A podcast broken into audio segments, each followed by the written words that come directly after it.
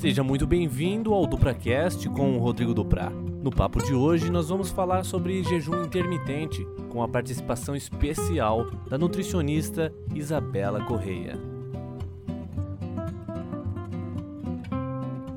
Imagine que você decidiu ensinar o teu filho a dar valor ao dinheiro. E aí, ao invés de estabelecer uma estratégia para o teu filho dar valor ao dinheiro, você simplesmente fala: meu filho vai dar valor ao dinheiro, eu vou dar tudo o que ele quiser. E aí ele pensa, pai, eu quero um patins, tá lá o dinheiro pro patins. Pai, eu quero um carrinho, tá lá o dinheiro pro carrinho. Você acha que teu filho vai dar valor ao dinheiro assim? Agora imagine se você traça uma estratégia, fale, meu filho vai dar valor ao dinheiro. Filho, hoje eu te dei o patins. Não, papai não tem dinheiro para te dar um carrinho. Vamos esperar pelo menos uns dois meses. Você vai bem na escola, você faz a sua função de filho e aí depois eu vou te dar o dinheiro. É claro que educar um filho não é tão simples assim, mas vocês imaginam que nessa situação B o seu filho vai dar valor ao dinheiro muito mais do que quando ele tem sempre dinheiro.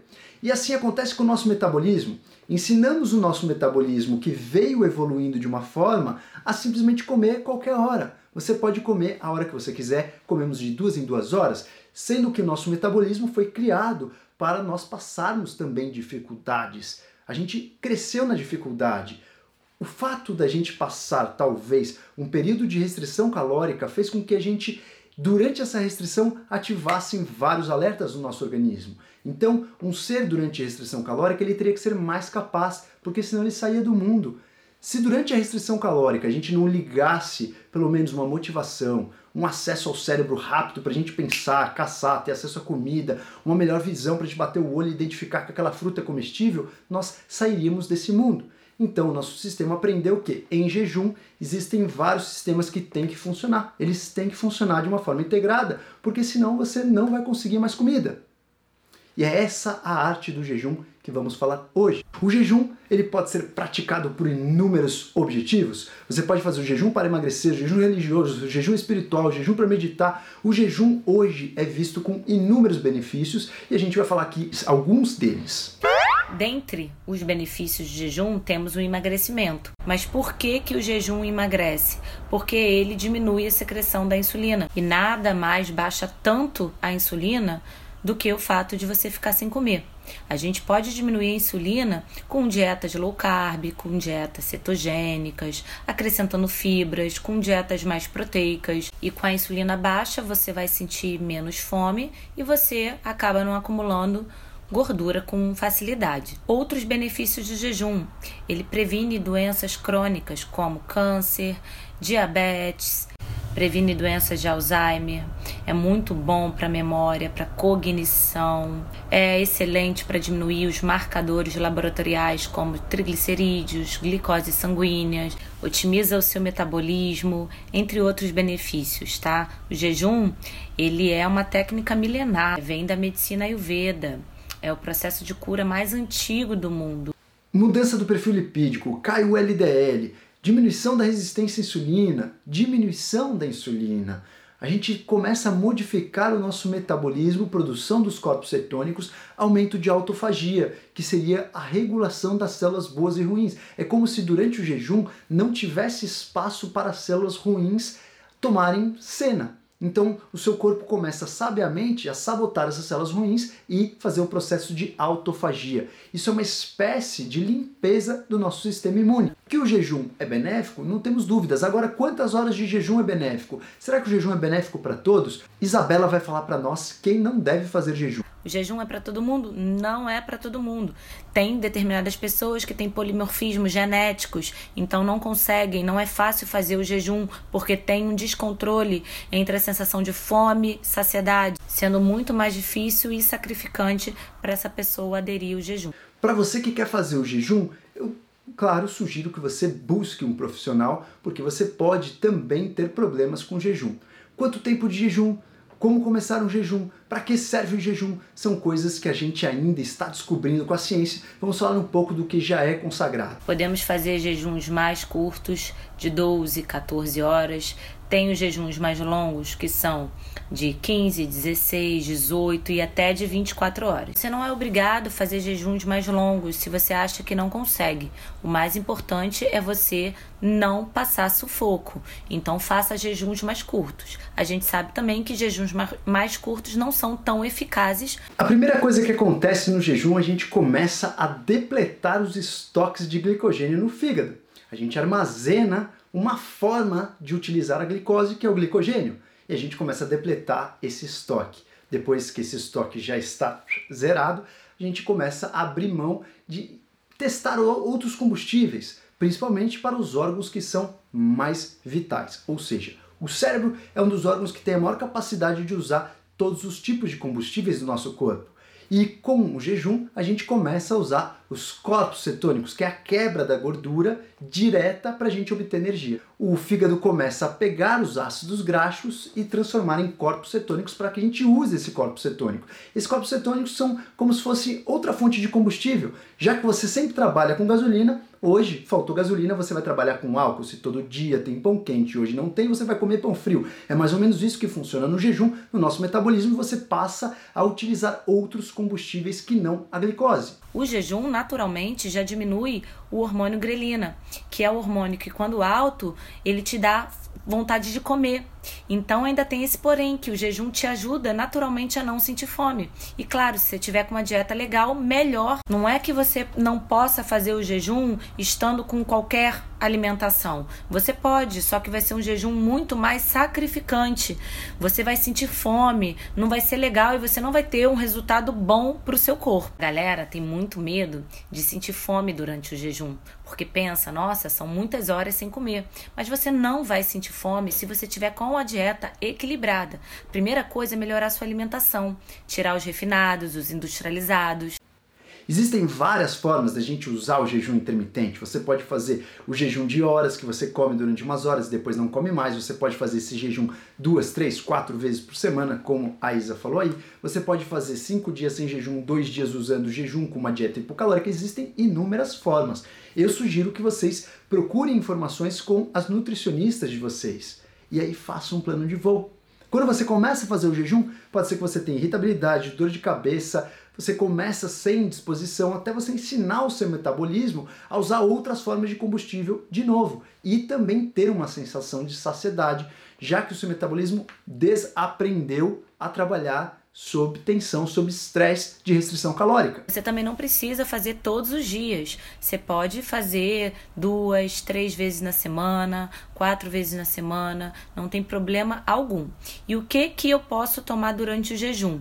Os líquidos não calóricos, nada que for macronutrientes, gorduras, proteínas e carboidratos.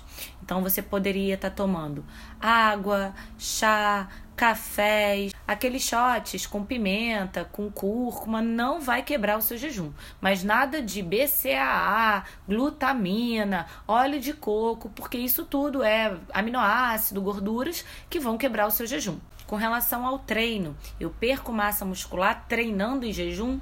Claro que não tá? O próprio jejum ele estimula a secreção de hormônios, GH, testosterona. Então, se você treinar, não tem problema nenhum. Como vocês viram, tem muita coisa que quebra o jejum. E aí a gente já falou também do TCM. O TCM, que é um óleo triglicerídeo de cadeia média, ele quebra o jejum sim. O que é interessante do TCM, do triglicerídeos de cadeia média no jejum, é que ele já dá o substrato daquelas gorduras, dos ácidos graxos, para esses ácidos graxos produzirem os corpos cetônicos. Vocês lembram que eu falei que ao invés de você usar gasolina, você usa álcool? É como se o TCM fosse uma fração desse álcool que o seu corpo vai usar para produzir energia. Existe um outro grupo que é muito beneficiado do jejum, que são as, os grupos de pacientes com doenças degenerativas. O que são isso? Doenças como Alzheimer, Parkinson, epilepsia.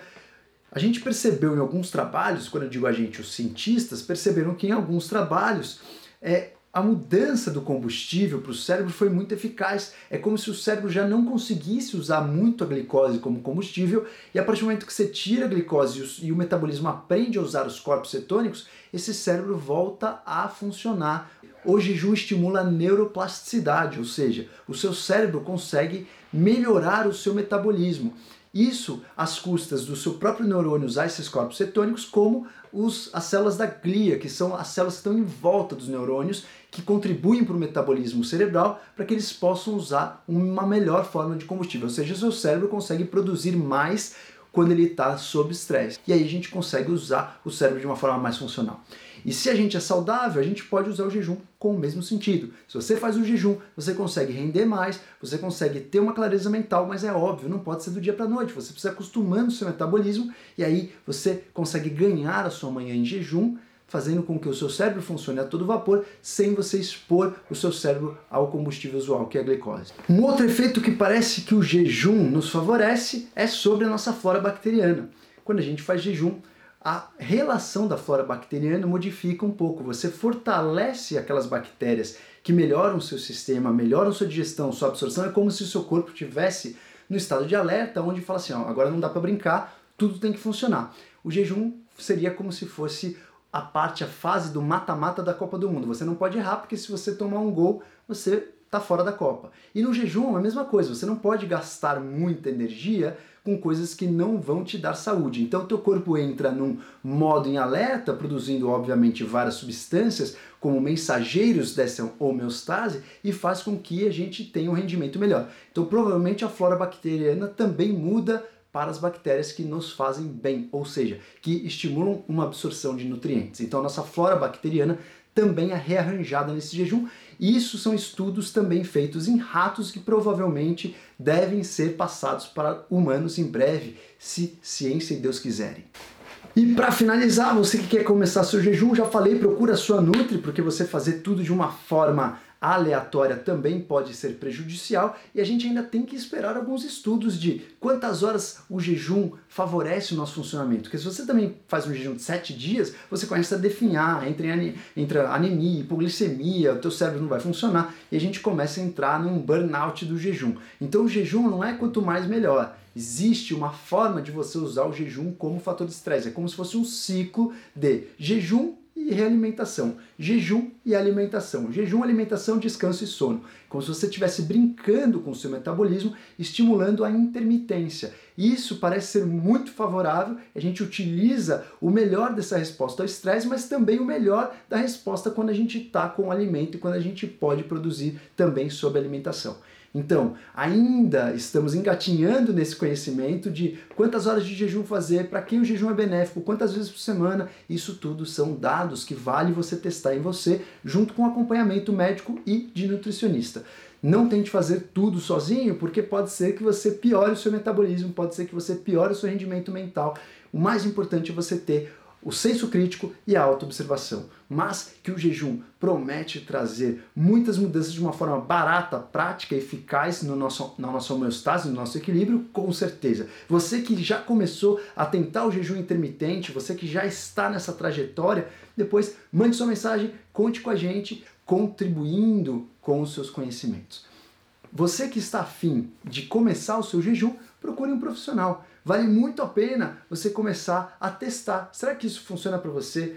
Será que você pode modificar o jeito que o teu corpo leva o metabolismo? Será que você consegue modificar a eficiência do seu sistema? A partir do momento que você leva o seu corpo para o estresse, seu organismo para o estresse, ele é obrigado a ser eficaz, ele é obrigado a ser eficiente. E você pode desfrutar isso com um jejum intermitente. Senhores, por hoje é só.